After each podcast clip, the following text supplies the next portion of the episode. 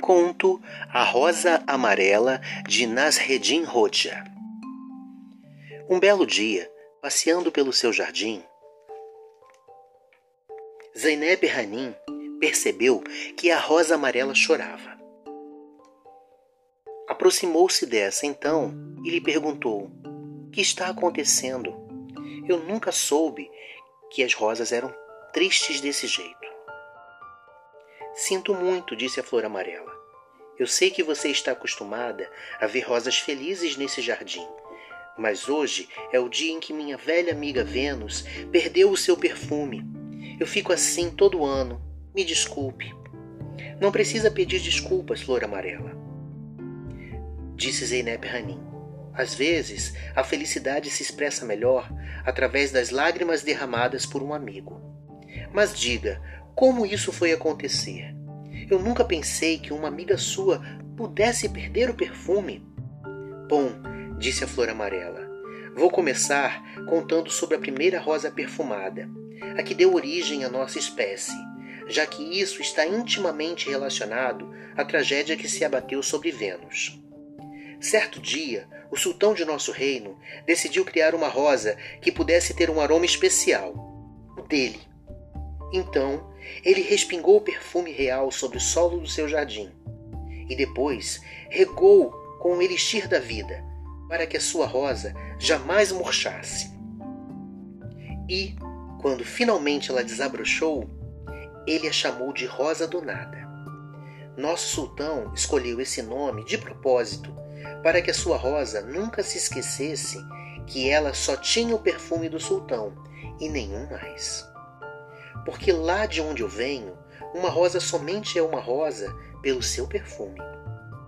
Algum tempo depois, o sultão quis que o seu perfume fosse conhecido por todos os seus súditos, então permitiu que a sua rosa fosse plantada fora dos jardins imperiais. Sua rosa já não era mais regada com o elixir da vida. Murcharia um dia, mas com o tempo as suas descendentes transmitiriam o perfume do sultão a todos os recantos do reino. Vênus e eu éramos duas de suas descendentes e fomos plantadas numa pequena praça de uma cidadezinha. Nós desabrochávamos com o único propósito de tornar o perfume do sultão conhecido por todos, e por isso queríamos ser amadas unicamente pelo perfume real que exalávamos.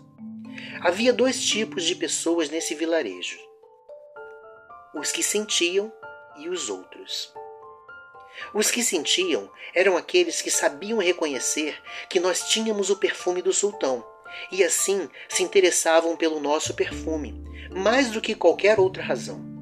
Diferentemente destes, os outros só davam importância à nossa cor, nossos caules, as pétalas, qualquer coisa que fosse visível aos olhos. Um dia, um mercador chegou ao vilarejo para vender rosas artificiais rosas falsas, sem vida e sem perfume. Nós não podíamos imaginar que alguém pudesse vir a se interessar por elas.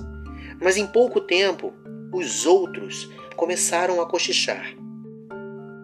O mercador tem rosas bonitas, suas pétalas são de um tecido sedoso, suas cores nunca desbotam e, sobretudo, seus caules não têm espinhos.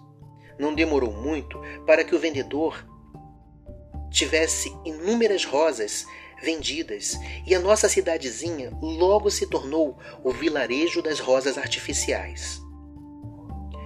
Os que sentiam não conseguiam tolerar essa situação e pouco a pouco deixaram a cidade.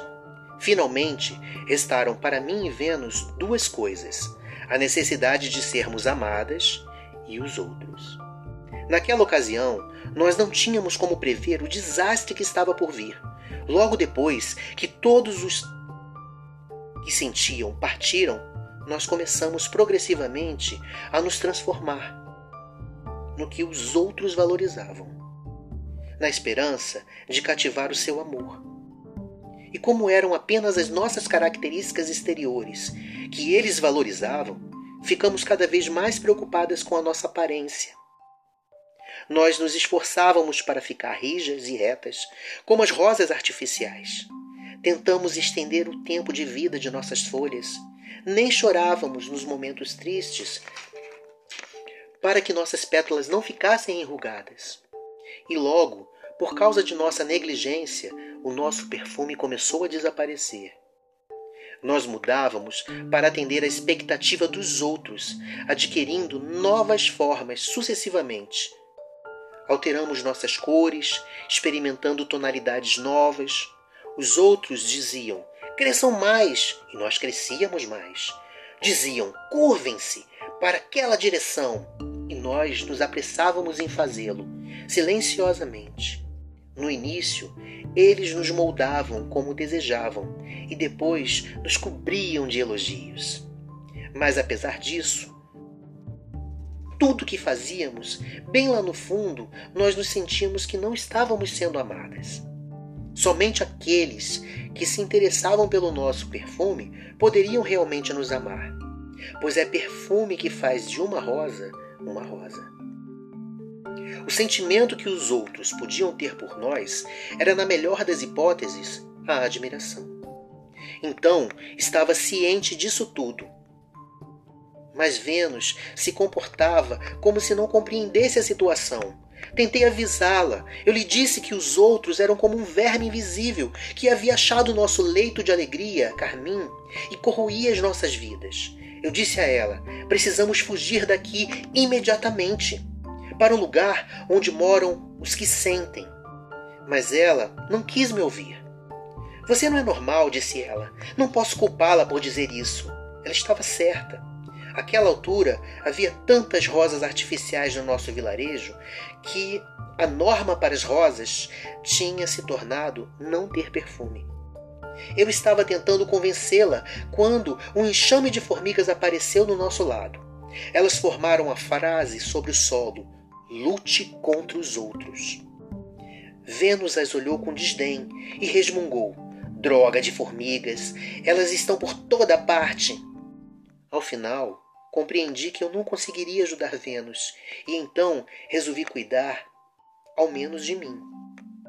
Eu tinha que deixar o vilarejo o mais rapidamente possível, mas não sabia como. As rosas não têm pés, como vocês sabem. Então, comecei a esperar que alguém viesse e me arrancasse de lá e me levasse embora. Finalmente, esse alguém veio. Um homem atarracado, com um menino magricelo e um burro cinzento. Embora o homem e o menino parecessem exaustos, não estavam no lombo do burro mas andavam ao seu lado. Era muito esquisito, mas não dava para entender aquela situação. Então, eles se sentaram no chão, aliviados, debaixo de uma árvore que havia por ali por perto. O menino virou-se para o pai e disse: Pai, estou cansado. Nós quase morremos no meio do caminho. O que fizemos de errado? Cala a boca, disse o pai, dando um tapa na orelha do menino. Viajar a pé é sempre assim. Mas nós temos um burro, pai. E um burro forte. Eu mandei calar a boca. Você não ouviu o que as pessoas disseram quando nós estávamos os dois andando no lombo do burro? Eles não disseram que gente desamada, duas pessoas montadas num burro. Só Deus sabe o que os outros vão pensar se eles ouvirem isso em nossa aldeia. É, foi nessa hora que você me disse para descer do burro. Mas, pai, pelo menos você estava confortável. Mas aí eu ouvi um homem dizendo: Olha só que cruel aquele sujeito. Ele vem montado no burro, que nem um rei, enquanto o coitado do filho mal pode andar. Eu conheço aquele linguarudo. Só Deus sabe o que os outros vão falar quando ouvirem essa história em nossa aldeia. Pois é, pai. Foi quando você desceu do burro e me pôs em cima dele. Mas pelo menos eu estava confortável. E depois, o que foi que as pessoas disseram? Olhe só aquele menino, sem consideração, montado no burro enquanto o pai mal consegue se arrastar. Não admito que ninguém diga que meu filho não tem respeito pelo pai. Só Deus sabe o que os outros vão pensar de mim se eles souberem disso lá na nossa aldeia. Mas, pai, agora nós dois temos que andar. Fica quieto, garoto. Você é muito tolo. Pelo menos agora, ninguém mais pode falar mal da gente. Olha só para aqueles loucos. Eles têm um burro, mas atravessaram o vilarejo todo a pé. Ao ouvir isso, o pai ficou vermelho até a raiz dos cabelos. O menino sorriu. Parece que ninguém entendia o que o seu pai não tinha conseguido entender. Parece que o menino tinha entendido o que seu pai não tinha conseguido entender. De fato, as crianças entendem mesmo. Para atrair a atenção do menino, continuou a flor. Eu usei toda a minha força para liberar o que ainda restava do meu perfume. Assim que o perfume real chegou até o nariz do menino, ele olhou para mim, pois as crianças sempre amam o perfume do sultão. Quando a noite caiu, ele me arrancou com delicadeza da terra e me colocou no lombo do burro. Antes de partir, Vênus falou comigo uma vez. Pela última vez. Flor amarela, você disse que está indo embora para preservar o seu perfume, mas eu vejo que ele desapareceu há muito tempo. No instante em que ela disse isso, uma lágrima rolou pelas minhas pétalas, pois compreendi que Vênus tinha perdido por completo o seu perfume, porque uma rosa é o espelho de outra rosa. Quando uma olha a outra, ela vê ou o seu perfume ou a ausência dele. Na manhã seguinte, quando o pai do menino me viu, ele avisou o filho para não sobrecarregar o burro com coisas inúteis Aí ele me levou ao mercado e me vendeu. Depois de passar de mão em mão, fui finalmente trazida para uma amante de rosas. Até aqui, esse seu jardim, para recuperar o meu perfume.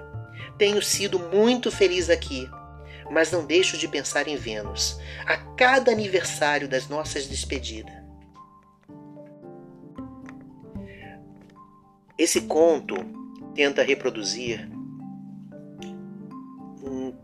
a história do ser humano que se aceita modificar, é, se transformar em algo que não é para agradar aos outros. Cada um tem a sua beleza especial, o seu perfume como as rosas. Mas ao decorrer da vida, nós somos forçados a esquecer isso ou a aprender coisas novas que nos mostram que o nosso perfume não é bom, que devemos ter o perfume que agrada aos outros, ou que os outros só vão gostar de nós se nós oferecermos aquilo que eles querem. Isso não é real, isso não é verdade. Cada um é especial e pode contribuir muito com aquilo que tem. Seja uma palavra, um abraço, uma comida que faz especial e dá de carinho para quem ama para quem gosta. Seja sempre você. Sua consciência vai manter o seu coração em paz.